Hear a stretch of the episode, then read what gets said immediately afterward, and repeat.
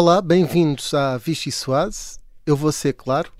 No segundo dia útil desta semana, o governante não ministro, que está na dependência do chefe de governo, deslocou-se à primeira comissão permanente do órgão de soberania que emana da vontade popular. Fez a confirmação do registro telefónico trocado com o colega do órgão executivo e colegial, sem confirmar que tenha propiciado uma ação do governante que tem a pasta das infraestruturas. Fui claro? Ah, e outra coisa. O jovem turco ambiciona a liderança do maior partido de centro-esquerda de Portugal está de volta. Sim, tantas saudades. Nitidamente, não é? E o Sr. Palmeiras também estava com saudades Veremos. Admita, admita. Veremos. Somehow I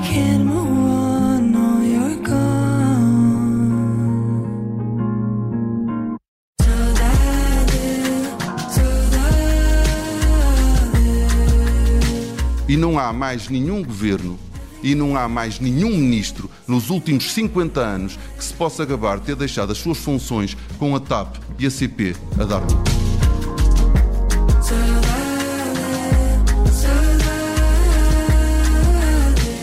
Senhora Deputada, cada um tem a sua tina, a Senhora Deputada também. Não se ponha de fora. Vale a pena nós nos chatearmos e entrarmos em ansiedade hoje. Estaremos muito tempo juntos.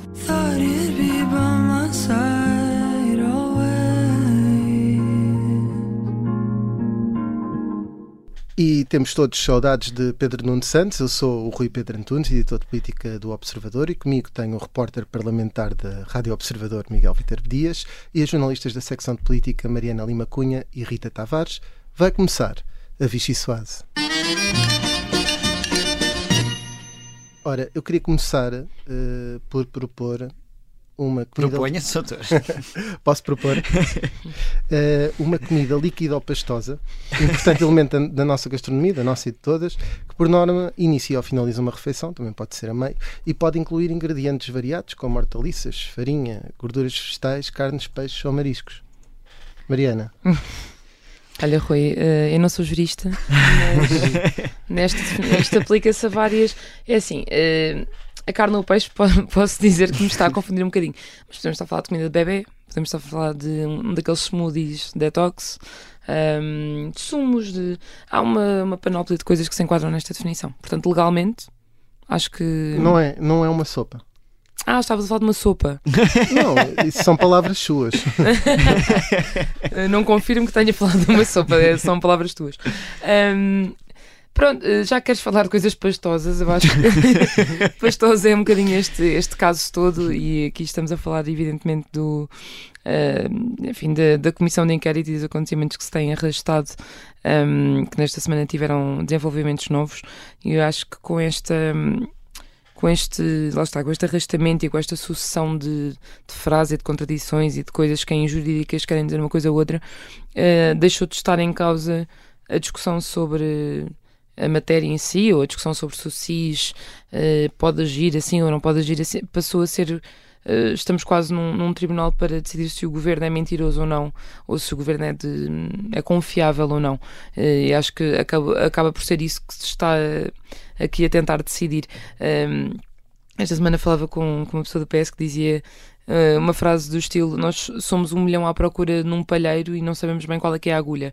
Uh, já estamos à, pronto, enfim, à caça de, neste momento, de contradições, de mentiras, mas uh, já, já não se sabe exatamente à procura de quê, porque o mais importante eu acho que passou a ser uma questão de credibilidade do governo, de facto, e de, e de prestígio do governo. Um, outra certeza que eu acho que o, o caso nos traz, no- não é que traga muitas, mas uma certeza que traz é que o PS está um bocadinho eh, farto de João Galamba. Um, pelo menos as pessoas com quem, com quem se, se fala do PS, algumas até que reconhecem competências técnicas ao ministro e que, e que acham que foi um bom governante já como secretário de Estado e etc.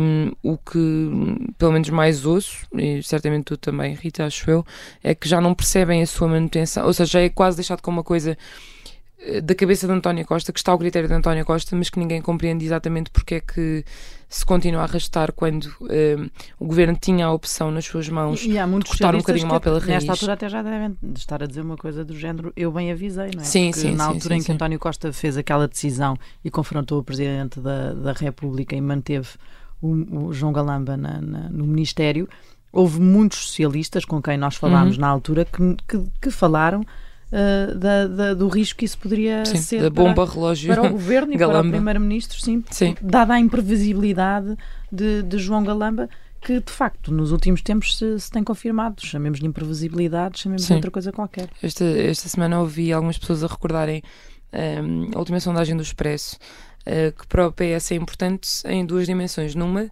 é que indica que os portugueses não querem eleições antecipadas e, portanto, na verdade, a sondagem confirma mais ou menos toda a leitura que Marcelo Rebelo de Sousa fez na altura em que quis que Calamba saísse do governo, não é? Porque, por um lado, diz que os portugueses não querem eleições antecipadas, isso é uma coisa a que o PS se agarra, por outra, diz que não querem Galamba no governo eh, e eu eh, penso que para o partido talvez fosse um bocadinho essa a solução ideal, não é? Que é empurrar João Galamba e tentar finalmente. E eu, o que eu sinto é que nós andamos, eh, se calhar há meses ou há um ano, eh, a falar com socialistas que dizem ah, isto depois do verão, isto depois do Natal, isto as pessoas vão a banhos, não é? Já, acho que já escrevemos isto várias vezes, só que há sempre uma crise nova a seguir. também. Exato, mete-se isto no meio, só que nunca há essa superação com que eles tanto, porque eles A- tanto a anseiam a com questão de que falavas há nova pouco. narrativa Sim. política, não chega. A questão de falavas há pouco da- da- do problema de credibilidade que já está aqui, que é o maior problema e que Hum. já nem, nem sequer sabemos ao certo e já nem interessa muito saber ao certo. Já, já se percebeu que alguém mentiu, já se percebeu que alguém, ou, ou alguém faltou à verdade, ou como, como quisermos dizer, porque parece que há uma linguagem nova nas comissões eh, parlamentares e, e outra que é das pessoas comuns eh, cá fora. A verdade é que. hum, Uh, o problema maior é esse, é de credibilidade e é do, do, do prestígio das instituições. Isto tem um problema, é que o Presidente da República disse que é um- esse é um dos planos que está em avaliação e, e se estiver em risco, então ele terá que tomar uma decisão. Uh, veremos qual é que é o ponto em que Marcelo já acha que é insuportável a esse nível uh, para tomar uma decisão, seja ela qual for. Deixa-me só contestar uma coisa, Mariana, que é a preparação técnica de João Galamba, que Uhum. tinha no- na energia, quando foi confrontado com assuntos mais técnicos, ao contrário de Pedro Nuno Santos, que domina Uhum. o número de carruagens, eh, quem, quem- as empresas, os sindicatos dos comboios, que As sabe tudo da TAP, que sabe, sabe exatamente que cada detalhe, apesar de ter muitas coisas nas, nas mãos de Frederico Pinheiro, pelos vistos, Uhum. eh, João Galamba praticamente eh, um, foi muito titubeante quando lhe perguntaram sobre o plano de reestruturação, não sabia Ah, o plano de reestruturação, sim, praticamente sim, sim. nada da TAP. Sim, estou a falar da fama dele na- Não, na- na- no tempo da energia, sim, porque sim. agora parece não estar plano sequer aparentemente não leu, preocupado diz com ele. essa, com essa O que, é, preparação o, que é um, o que é um problema também. Será que o ministro está a conseguir ser ministro perante este Pois, sim. problema? Também levaram, levaram a papelada toda ao homem, como é que ele pode ler aquilo? Estava Mas- num mas- computador. Mas a questão de O homem teres um ministro, papel. Um- a questão de teres uma figura numa pasta importante que é Sim. tão contestada e está tão fragilizada, será que o permite ser ministro? E a questão já é se João Galamba ainda é ministro. Eh, Rita, eh, relativamente a esta comida líquida que, nós não, não vamos identificar aqui, para também não estar a, a comprometer formalmente ninguém, não é? Eh, o que é que te parece? Que E vai lá que isto pode ter relevância criminal. Tenho, tenho, sopa. tenho algum receio de. Mete aí o Lacerda Salles a ler o- os Os direitos. direitos O- e deveres. O Rui aqui tem poderes de juízo e, portanto, tem cuidado com não, não isso. tem. É que é, houve mais aqui uma- um problema, não é? Uh, uh, João Galamba uh, conta, a- conta uma versão, depois conta outra, conta outra versão quando foi ouvido na comissão de inquérito, depois, afinal, já tinha tido uma sugestão direta do secretário de Estado adjunto do Primeiro-Ministro sobre, uma, sobre o, o contacto com o SIS, uh, sobre a necessidade desse contacto, e agora vem o secretário de Estado adjunto do Primeiro-Ministro, que não desmentindo formalmente João Galamba, porque diz que o telefonema existiu e, e, e, e, sobre o seu conteúdo é que dá ali umas voltas não é? Eh, nesta linguagem das comissões parlamentares para eh, que na verdade põe em xeque o ministro, portanto podem ser voltas, mas a verdade é que o ministro, eh, pelos vistos, quando lhe ligou, deu uma lista das entidades eh, um, que deveriam ser contactadas ele mesmo e não foi o secretário de Estado a dizer-lhe para contactar o SIS. Foi isso que António Mendonça Mendes disse na audição parlamentar eh, desta semana.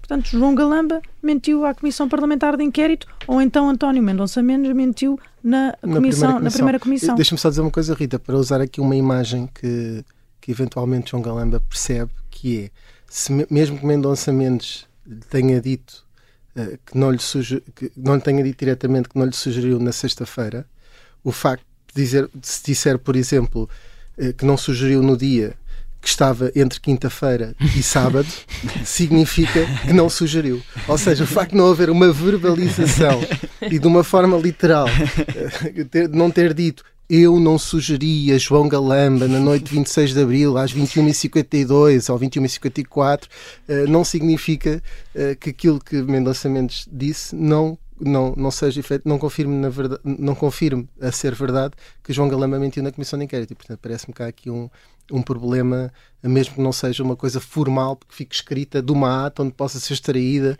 para efeitos legais em tribunal, etc. Bem, bem pode vir António Costa encerrar o assunto e dizer vamos, seguimos em frente, não é isto que os portugueses estão interessados, não, eh, a questão está esclarecida, está tudo esclarecido.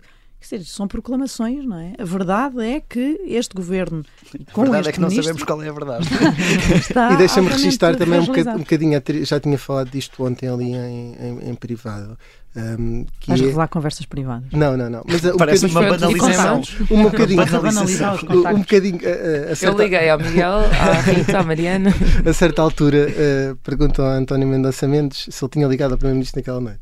E ele responde o seguinte: quem avisou o Ministro João Galamba Sim. Desta questão foi o Primeiro-Ministro. Olha, estou respondendo nada. Ele até podia ter ligado cinco vezes, E as pessoas entretanto. falam de uma maneira esquisita, não E é? entretanto, a bancada do PS, Pedro Delgado Alves, Isabel Moreira, etc., começam a dizer: Mas ele já respondeu, já respondeu. Eu pergunto: o que é que os deputados estão lá a fazer? Pronto, já sei que ali, neste caso, aquela bancada é fazer um serviço ao governo. Mas quer dizer, também convém que, que não passem as pessoas por parvos. E portanto, fizeram aquela triste figura. Não há uma forma mais leve de dizer isto. Foi estar a dizer que o secretário de Estado tinha respondido a uma coisa que não tinha. Felizmente, o próprio secretário de Estado tinha sido mesmo por uma questão de esquecimento, nesse caso, que não, não verbalizou, e mais tarde à frente respondeu e disse: Não, não liguei nessa noite ao Primeiro-Ministro. Curiosa, curiosa outra coisa, que é, ele também não disse em que dia é que ligou. Uh, porque houve uma pergunta mais específica. Então, mas diga uh, quantos dias depois foi ou em que dia é que foi? E ele diz apenas: na vez seguinte que falei com ele, portanto, não sabemos quanto tempo é que demorou, se foi logo no dia a seguir, se foi uns dias depois. É, Há uma ilustração não jurídica que eu tenho para isto, que é aquele truque da a mesa que está posta para o jantar e depois tira-se a toalha muito rápido e os talheres ficam no mesmo sítio, só que já sem toalha. Foi mais ou menos isso que Mendonça Mendes fez ontem. Tirou assim a toalha muito depressa. Mas quando, mas e quando depois se para fala. todo o ser jurista tenta, para tenta parecer assim. que está ali Mas, tudo no mas mesmo quando, sítio. se, quando se fala de afastamento das pessoas, dos políticos, estas comissões, estas audições não ajudam mesmo nada, porque Hum, é, é, é como se cá fora as pessoas também falassem assim, não é? Eh, Olha, vamos tomar café. Eu, em condições, queres tomar café? Eu, em condições normais, beberiam fu- sumo de laranja. Falem diretamente, ou sim, Sim. ou não. Sim. Eu queria só para, encerrar este assunto que é eh, se, há, se há sushi pastoso, porque eu ia mudar para o sushi, porque o, o entretanto João Galamba está para aí há 5 dias no Japão para comemorar o 10 de junho e te parece que Está está no quase exílio. num auto-exílio Só para ver o que é que isto dá para saber se volta. E a chefe de gabinete também. E a chefe de gabinete. muito bem, o Japão, eh, algumas atitudes são um bocadinho kamikaze. Diga-se que o embaixador no Japão é o antigo chefe de gabinete Miguel Relvas, que é alguém que também pode ter, Acho que é um exílio geral. pode ter algumas Vamos indicações. aqui eh, avançar para uma sopa eh, de saudade que existe. Há- também há caldo verde de saudade, há sopa de saudade, para não dizerem que agora também estamos aqui a inventar sopas só porque. Não, Nós nunca Eu faríamos tenho uma sopa de saudade, que é quando estou muito longe da minha terra, gosto sempre de comer uma sopa Ah, da uma sopa pedra, da que é a pedra, minha claro. sopa de saudade. Sim. Agora que já fizemos aqui a E- parte de ribatejo. Não, é que, a nossa rubrica é ribatejo. que eu não me canso A de, senhora pode escolher a sua. eu não me canso de dizer que eh, já, já estamos a emitir eh, com uma frequência bem mais Exatamente. forte. Não Ribatejo e Oeste, em finalmente, 92.6 finalmente a minha mãe Vai poder ouvir isto no carro. 92.6 FM e em Rio Maior ainda temos uma frequência adicional eh, de 99 ponto- no 99.5 FM e portanto tudo só boas razões para o Ribatejo nos ouvir. Vai daqui um abraço caloroso Um para o abraço para os Ribatejo. nossos amigos do Ribatejo. Mas saudades, quem é que tem saudades, Mariana? Ahm, nós aparentemente temos saudades de Pedro Nuno Santos porque ele decidiu que toda a gente tem saudades dele. e ontem anunciou que tínhamos todos saudades e que temos de admitir. E que íamos ter que levar com ele 10 horas. Exatamente. O pior é se Ah, tivesse que levar com ele 10 anos. se ele tiver o mesmo sucesso eleitoral Não, de António não negues à Costa. partida uma ciência que Exato. Não, mas podemos admitir que tínhamos, não podemos, porque. Um bom animal político faz sempre Hum, falta, não é? Exatamente. Não, é engraçado ver. hum, não há muitas pessoas, acho eu, que depois dos últimos meses uh, chegassem a uma comissão uh, em que vão ser altamente escrutinadas e. uh, depois de erros uh, muito factuais e muito evidentes que a própria pessoa cometeu e que chegasse com, aquela atitude. Um, com a atitude de perguntar se tem saudades minhas, admita, uh, com autoelogios e etc. E aí, de facto, Pedro Nuno Santos Um, é uma personagem política uh, bastante E, e já é única. um político bem preparado por si. Sim, sim. Cinco meses a preparar-se então dá, Sim, dá exatamente. nisto. não é? exatamente. E, ir ao portanto, ginásio e tudo, tal e qual tinha fotografias dele nesta vida a para preparar-se. preparar, para preparar. A questão do bloco é melhor ele não aplicar ali. Sim. sim, não convém. Até porque estamos com uma. Ficou para o uma... adjunto. Exato, estamos com um mau historial de violência física nas infraestruturas. Um, não, mas acho que é. Pedro Nuno Santos de facto teve, teve tempo para se preparar um, e acho que ele uh, vou uh, citar uma expressão que eu ouvi ontem de uma pessoa que era saiu-se muito bem agora, mas isto é uma eliminatória a duas mãos um, e portanto temos de, E a outra temos de ver a mais segunda difícil. e na é? primeira jogou mais em casa Eh, até porque na segunda é que são colocadas as questões mais importantes um, mais, mais importantes e mais difíceis Olha, de por exemplo, a ligação dele a Frederico Pinheiro. é uma Exatamente, co- Sim, é uma coisa- que não- exatamente. Eu agora estava a lembrar de uma coisa que é o Jacques. Delors dizia que a Europa é como uma bicicleta, eh, se Hum. não pedalarmos eh, caímos, não é? A União Europeia. Eu, por acaso, acho que nessa questão do a Europa pode ser um como uma bicicleta, que é se atirarmos contra o vidro, às vezes o vidro não se parte.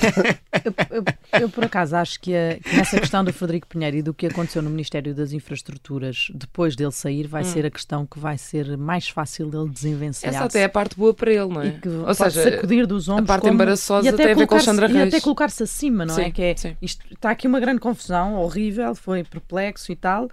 Mas eu já tinha saído. Sim. E, e Aliás- de repente até tudo aquilo que aconteceu no tempo dele por WhatsApp mas e o facto de mensagens Frederico Até parece simples, até parecem não é? coisas pequenas a Sim. Mas comparar Frederico aquilo que Pinheiro ser profissional com ele e não ser com Galamba é algo que ele vai Sim, ter que uma explicar, não é? que Ou aí tira o a tapete a Frederico sim. Pinheiro ou não. depois. Pá, mas pode, pode, ser, o- pode, pode também remeter essa explicação para João Galamba na medida em que comigo E há outra funcionou, coisa, se não funcionou ele- depois, a responsabilidade é de quem? Ele saiu, ele saiu quase uma reinterpretação de Jorge Coelho, que é Uhum. bom, eu não tenho a responsabilidade direta, mas foi o meu secretário de Estado e, portanto, eu sou sempre o responsável. Isso eu, eu nem sabia de nada, nem decidi Estado nada. de E também é passado uns O tempos, dele é veio, esse. veio Sim. o iMessage Sim. a dizer. foi comunicado. Isso tem O que ser problema dele maior é esse. Claro. Eu É acho que o problema dele não vai ser do base- Frederico Pinheiro, Sim. mas sim do caso Alexandre Reis Sim, sim, sim. e de toda aquela Nessa atrapalhada comissão é que que podem vir as questões ser- mais importantes, mais difíceis para tudo, ele. Vai ser ressuscitado Sim. isto tudo, mas esta primeira abordagem deste, ele primeiro round, vá, Sim. eu acho que lhe correu bem, ele conseguiu controlar totalmente a narrativa, chegar, eh, falar do que queria, pôr de parte o que não queria, dizendo que na comissão de inquérito Sim, vai lá definiu estar logo 10 isso, não é? definiu os falar. termos. E ele, na, na comissão de inquérito, pergunta-resposta para ele é mel. Uhum. Para, para o Sim, para o estilo dele, vai sim. Para o estilo dele é eh, melhor, sim. Sim.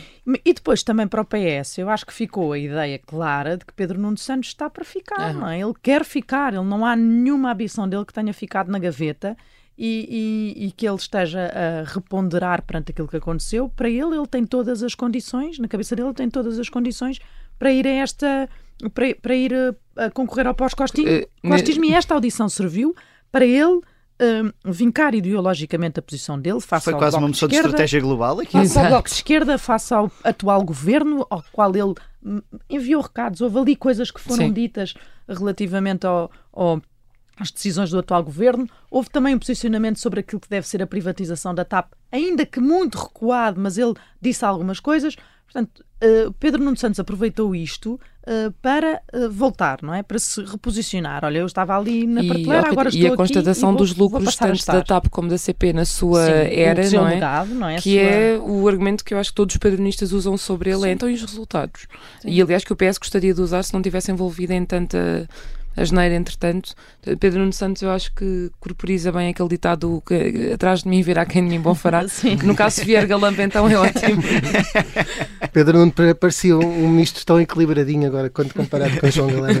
E, e suspeito que essa audição na Comissão de Inquérito seja uma espécie de debate de política geral com o futuro candidato a primeiro-ministro. Mas, mas dificilmente. É uma audição prévia. Se, se pensarmos bem nisso, dificilmente ele vai sair eh, mal, porque o pior já se sabe. Sim, ele já admitiu. Não é? Olha, pior que está não fica, como Sim, ele já admitiu que a mensagem estava lá e ele vai dizer foi um erro, não é? Sim. Eh, foi um erro e é horrível e tudo mais. Mas depois pensamos, houve um- um- um- acusações de sequestro no Ministério nesta comissão de inquérito. Depois disto, quer dizer, já nada parece assim tão O grave. WhatsApp de Pedro Ainda que possa parece ser, não é? peanuts. É, vai ser quase, vamos ver se é mesmo um passeio do parque ou não para Pedro Nuno Santos na próxima semana. Nós terminamos aqui a, a primeira parte da Vichy Soase. Regressamos já de seguida com o convidado Vitalino Canas, antigo porta-voz do PS.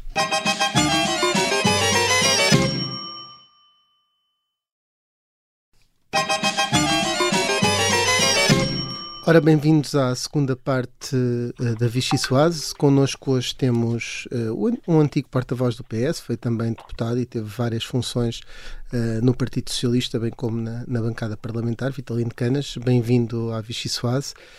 Um, disse na, na, semana passada que era preciso esclarecer o, o, teor da articulação entre o Ministro das Infraestruturas e o Secretário de Estado Adjunto do Primeiro-Ministro. Depois de ontem, uh, da audição de António Mendonça Mendes, o assunto ficou esclarecido? Uh, bom dia, agradeço, agradeço o convite. Uh, bom, infelizmente eu não vou aqui sair muito do diapasão quase generalizado que ouvi às pessoas que estiveram atentas à audição e, e, creio que a situação não ficou totalmente esclarecida.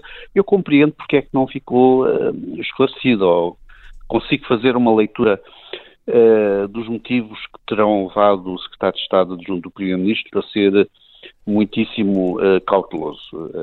aquilo que me pareceu foi que o, o secretário de Estado sabe perfeitamente que faltar à, à verdade numa comissão de inquérito pode ter consequências graves do ponto de vista criminal e, portanto, eh, não, não pode dizer nada que não seja absolutamente verdade. Eh, não quis, eh, digamos, desmentir o seu colega de governo, porque isso colocaria esse mesmo colega de governo também em dificuldades, e não quis dizer nada que não fosse a sua própria verdade. Portanto, creio que a interpretação que se pode fazer das palavras dele é que ele não pode confirmar que deu qualquer tipo de indicação ou qualquer tipo de orientação ao Ministro das Infraestruturas para se dirigir ao CIS. E, portanto, como, como bom jurista que é, fez ali uma declaração que é formalmente verídica, já o sabemos, já temos essa ideia, que é a declaração de que não houve uma, causa, uma relação de causa e efeito entre o seu telefonema e a e o reporte ao SIS, isso já sabemos que não, porque de facto o reporte ao SIS terá sido feito pela chefe de gabinete antes desse telefonema e até antes de ter dito ao próprio ministro, portanto eh, não há de facto uma relação causa e efeito e do ponto de vista Apesar de eh, não existir esse é nexo é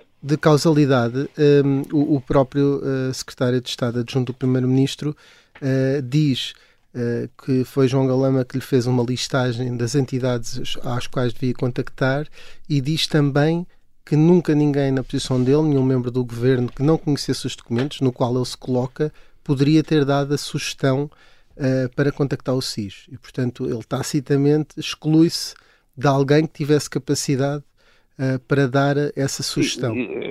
Exatamente, estou totalmente de acordo com o que está a dizer uh, e que vem na linha do que eu também estava aqui, da leitura que eu estava a fazer, ou seja, o, o Secretário de Estado Adjunto não quer desmentir formalmente o Ministro, porque obviamente. Mas, mas não acaba por desmentir, porque a verdade é que o Ministro disse que não tinha, que tinha vindo dele a sugestão, tinha vindo do Secretário de Estado Adjunto a, a sugestão de contactar as secretas.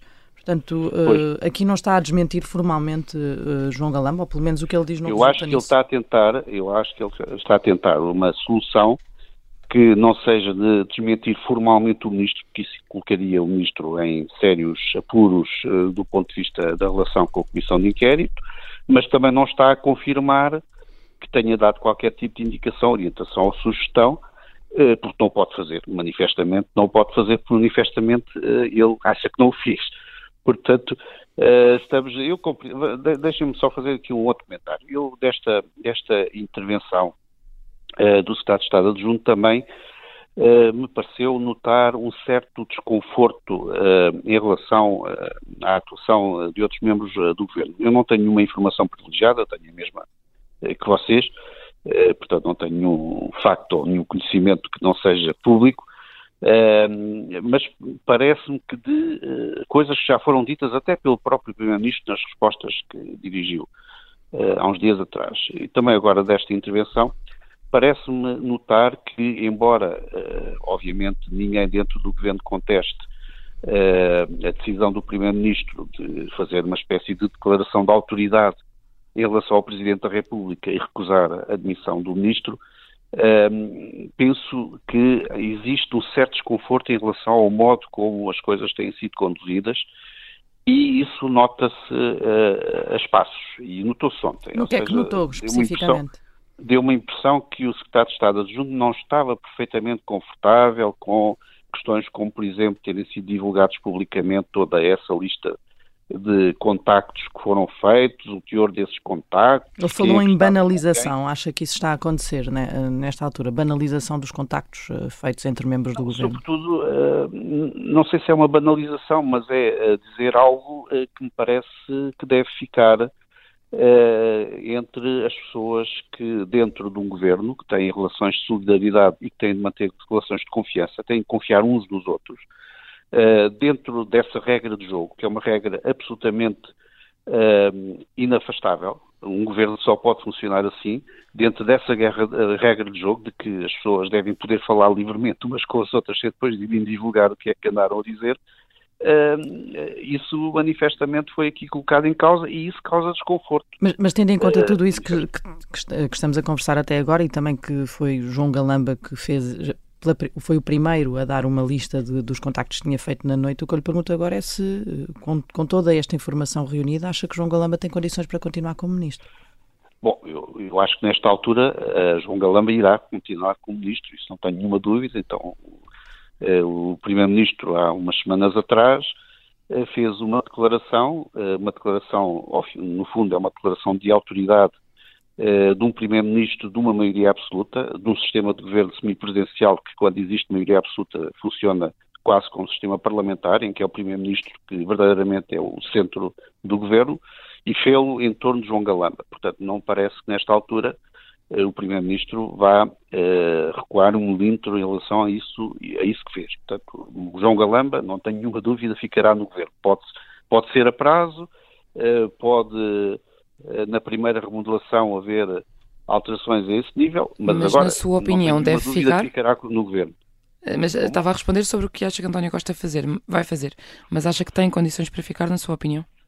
Isso são eles que têm de, de avaliar. Eu tenho defendido que, uh, e outros também o têm feito, embora isso agora tenha ficado um bocadinho em plano secundário uh, no argumentário público, na discussão pública, mas eu tenho defendido que é necessário haver uma reformulação profunda da estrutura deste, deste governo. Não de um ou dois ou três ministros, mas uma reestruturação profunda, uh, uma alteração de estrutura profunda, uma alteração também de, de funcionamento interno. O que é que acha que é preciso mexer? Mais tarde ou mais cedo, eu acho que isso mais tarde ou mais cedo irá acontecer. Aliás, uh, permitam trazer só aqui um tópico que à primeira vista pode até ser eh, parecer um pouco lateral, eh, mas aquilo que se passou em Espanha é algo eh, que eu acharia que muitos socialistas nesta altura estão a, pensar que também deveria acontecer em Portugal. O que é que se passou em Espanha? Em Espanha passou-se que o primeiro-ministro que estava numa situação deficitária, de erosão da sua, do seu governo e da sua atividade política, uh, decidiu aproveitar uma oportunidade para tomar conta do rumo dos acontecimentos e passar de novo a liderar a agenda política. Eh, e eu acho que eh, é isso que mais tarde ou mais cedo António Costa, que é um político muito experiente, pragmático e muito arguto, mais tarde ou mais cedo António Costa sabe que vai ter de fazer algo de semelhante, de passar a conduzir de novo a agenda política, tomar iniciativa uh, e pôr as coisas em ordem. Ainda por cima, porque nesta altura. Mas sem precipitar eleições. muita gente citará.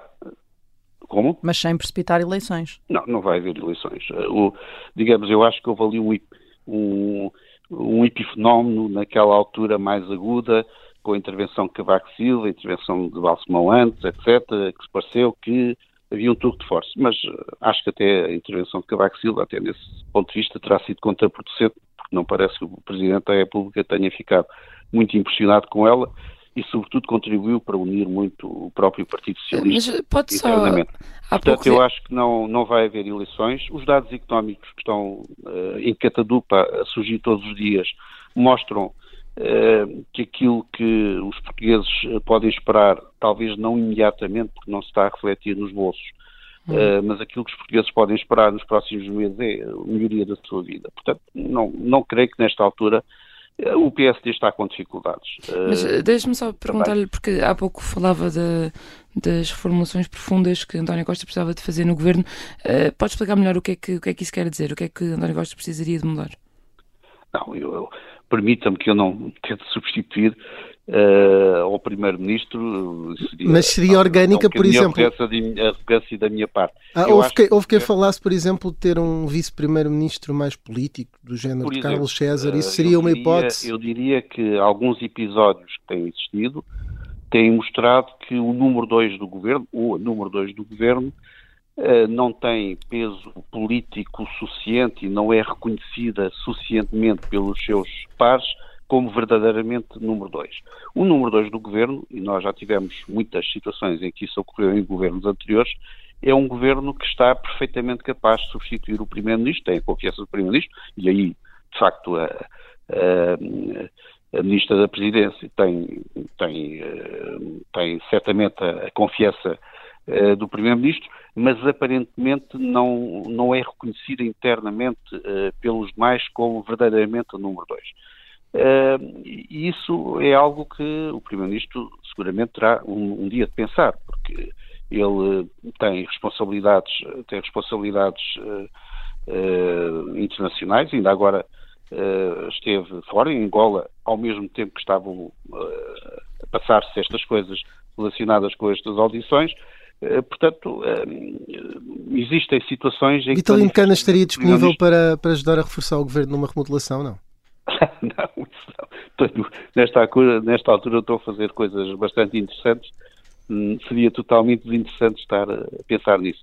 Eh, mas, eh, portanto, de facto, eh, olhando, olhando para a estrutura do governo, tem de haver eh, alterações do ponto de vista do funcionamento e também do ponto de vista da composição de alguns ministérios, até porque sentimos que alguns estão bastante fragilizados na- até na sua relação com os setores com que lidam. E, e quais é que estão mais fragilizados? Consegue indicar? Eh, mais uma vez, eh, Não quero substituição não ir demasiado claro. Então deixe-me só Há ir, ir um bocadinho atrás, dois- só para fecharmos este tema.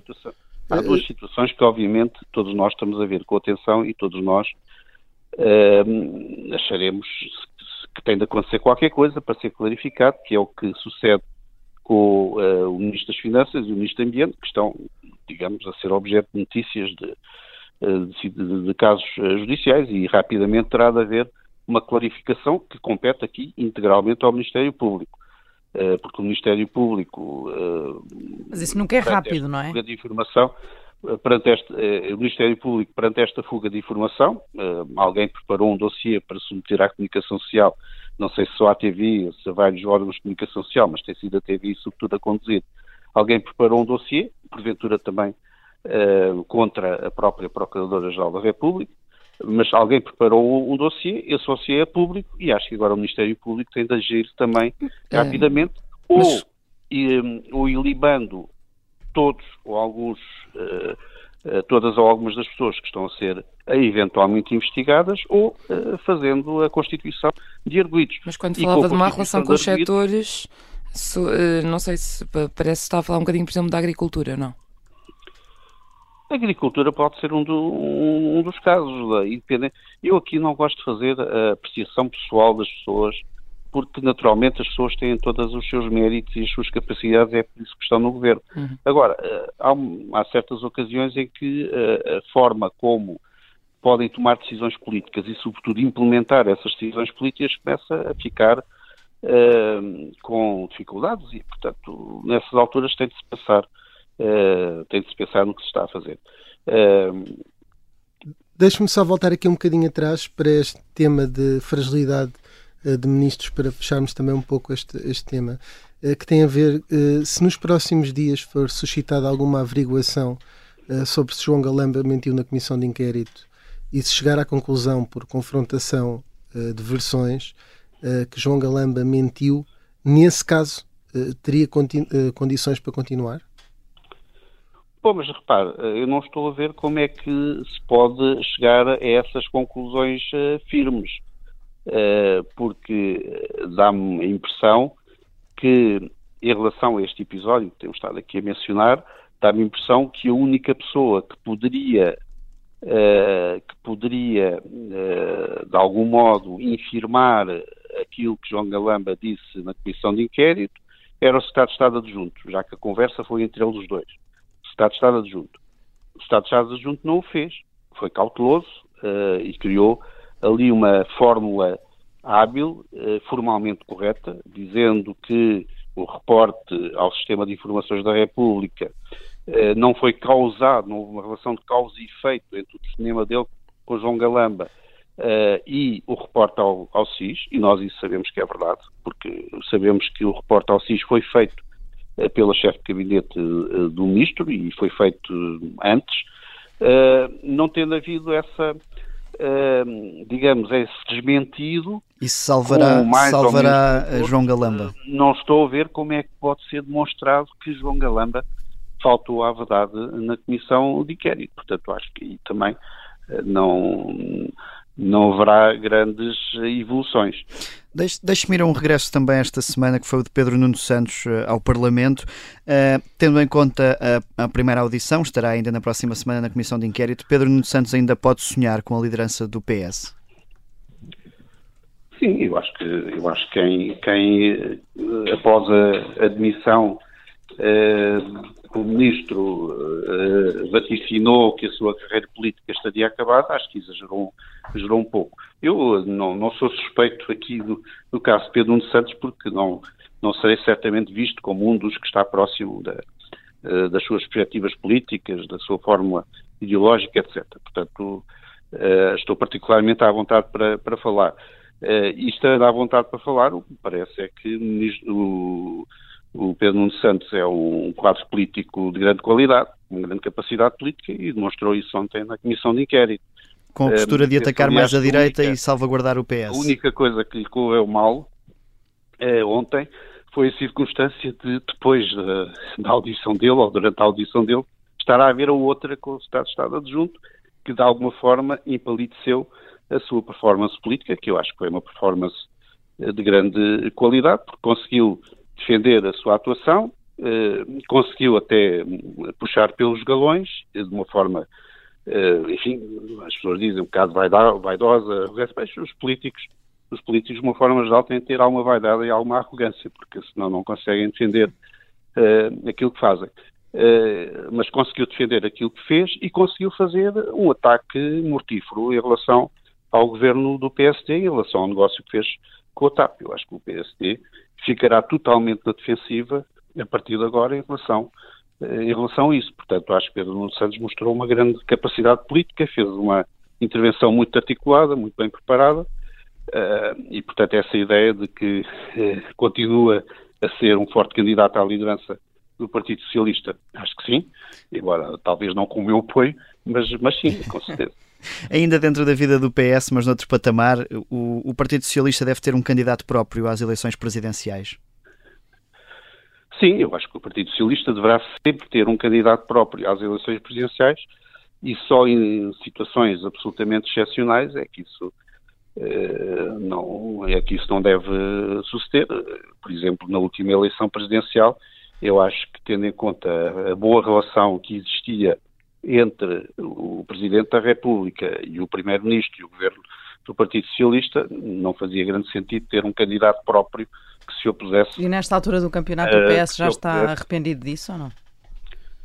Não sei. Eu pessoalmente que apoiei o- a eleição do atual Presidente da República nesta segunda eleição, Mas a boa não relação, absolutamente nada arrependido. Agora, a boa relação esfumou-se? Não, eu acho que a boa relação eh, foi obrigada a reconduzir-se àquilo que ela pode ser nas condições políticas atuais. Eh, já há pouco referi isso, as condições políticas atuais são completamente diferentes daquelas que existiam até, eh, até o ano passado, até terem sido feitas as eleições e ter sido obtida uma maioria absoluta pelo Partido Socialista. Augusto Santos As Silva é um. condições é- políticas anteriores eram de que o Primeiro-Ministro e o Governo dependiam muito do apoio do Presidente da República, até para os proteger de maiorias adversas na Assembleia da República. Nas condições políticas atuais é que o Governo tem todas as condições, tem todos os instrumentos eh, constitucionais e operacionais para agir sem necessitar eh, da colaboração ou da intervenção do Presidente da República. Portanto, isso é natural, a política é assim, não. A política Augusto- não é feita de idealismo. é Augusto feita Santos Silva seria um nome que gostaria de ver eh, no lugar que hoje é ocupado por Marcelo Rebelo de Sousa. Sim, eu acho que Augusto Silva é um bom nome, é um, Um alguém bom candidato. que eu conheço que eu conheço há bastante tempo, tenho muito apreço, acho que é um político de grande nível e seria um excelente candidato, sim. Vitalino Canas, eh, eh, quando eh, teve uns anos mais afastado, agora tem falado muito no comentário político e, e- e é com alguma recorrência associado a José Sócrates, porque foi das pessoas do PS que muita, teve mais tarde, sem cortar relações com ele, pelo menos do ponto de vista público. José Sócrates ainda teria hipótese eh, de ter uma candidatura presidencial caso prescrevam todos os crimes que pendem sobre ele. Não me parece.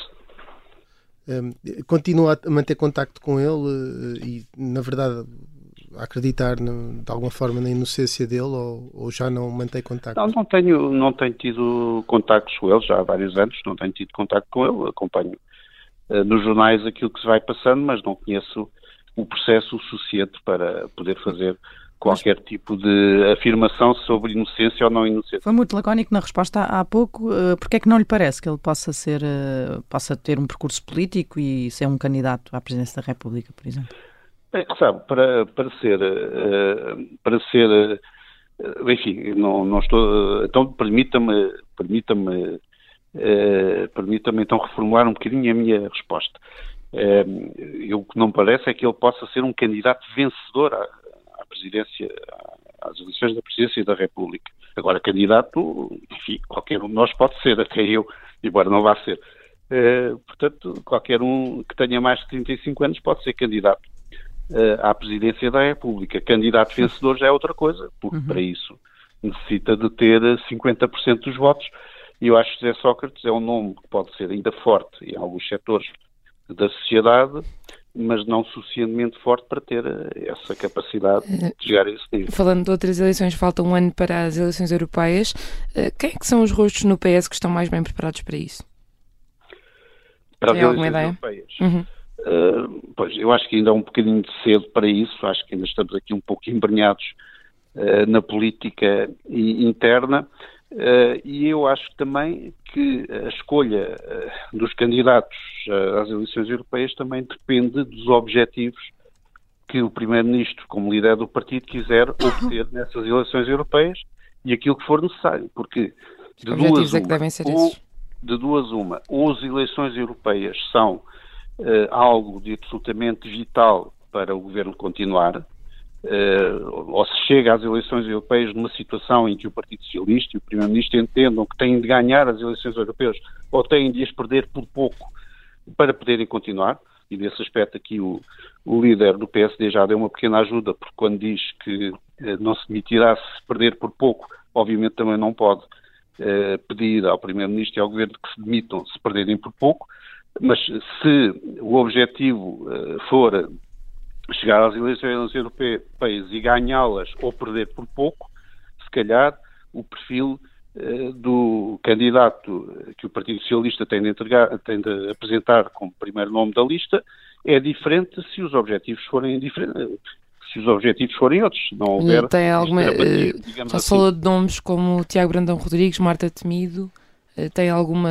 Não, não, não queria falar de Acha nome. que não, alguém poderia ser não um faço, não faço a mínima ideia em relação ao debate interno que estará a haver dentro do Partido Socialista sobre isso e muito menos o que estará na cabeça do Primeiro-Ministro e só ele é que irá decidir. Vitalino com- Canas, hum, o PSD não pode, provavelmente António José Seguro poderá, se o resultado for pouquinho, eh, exigir a António Costa que eh, retire alguma consequência. Vamos avançar aqui na, para a parte final da nossa refeição, que é o carne ao peixe, em que tem que, escolher, tem que escolher uma, duas opções e vamos lançar uma trilha para aumentar aqui a- a- o impacto dramático. De...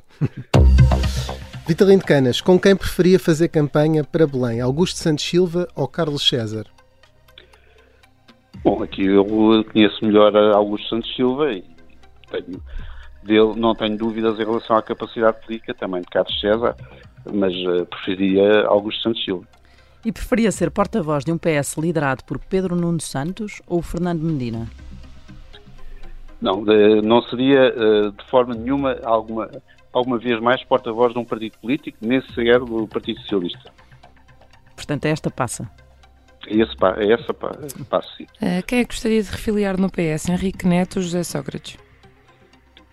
Eh, não me parece que nesta altura nenhum deles estivesse muito interessado nisso.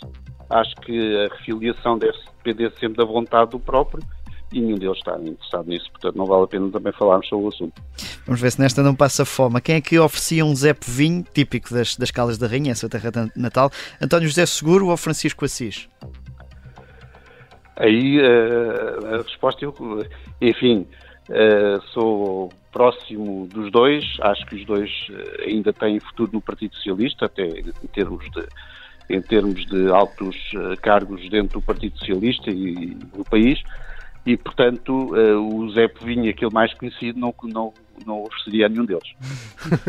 Talvez uma couve de Bordal Pinheiro assim. Uh, vamos então agora para a última parte da, da, nossa entrevista, que, que é a nossa sobremesa, que é a música que nos trouxe. Gostaria de que explicasse qual é a música e o, e o porquê. Bem, a música, enfim, entre muitas que poderiam naturalmente ser escolhidas, é o L.A. Woman, dos Doors, de Jim Morrison, Uh, e escolho-a por motivos uh, que transcendem a própria música. A música é boa e ouvia muitas vezes na minha juventude e ouço-a sempre que posso, uh, mas há aqui motivos transcendentais, porque é uma, uma das músicas, uma das muitas músicas que se ouviam em grupo com os meus amigos, na altura em que éramos bastante livres. Houve uma altura da nossa vida em que éramos quase totalmente livres, ali por altura dos 17, 18, 19 anos, Nessa altura, enfim, vocês são bastante mais novos, não têm essa noção, mas nessa altura, entre o final do liceu e o início da faculdade, havia um período, uh, um serviço cívico ou um vestibular, o que fosse, mas em que não se fazia absolutamente nada. Portanto, não havia nenhum vínculo, não tinha de se estudar, não tinha de se preparar nada, não tinha de se trabalhar, porque os nossos pais nos alimentavam. Uh, eu, nessa altura, também não tinha ainda filiação política nenhuma, portanto, nenhum tipo de vínculo e era totalmente livre. E passava os dias a ouvir música com os amigos, a jogar uh, bridge, a fazer outras coisas. E pronto, a música tem esse significado transcendental também na minha vida. Muito bem, nós também somos totalmente livres, a Vitalino Canas aqui, e obrigado por ter aceitado o nosso convite. A música em algum momento diz Into, Into Your Blues, uh, uh, pelos seus dramas, os, uh, poderíamos traduzir assim numa tradução livre. Dramas é também o que vive o governo, mais ou menos nos últimos tempos. Obrigadíssimo. Nós, como sempre, regressamos na próxima semana. Muito obrigado.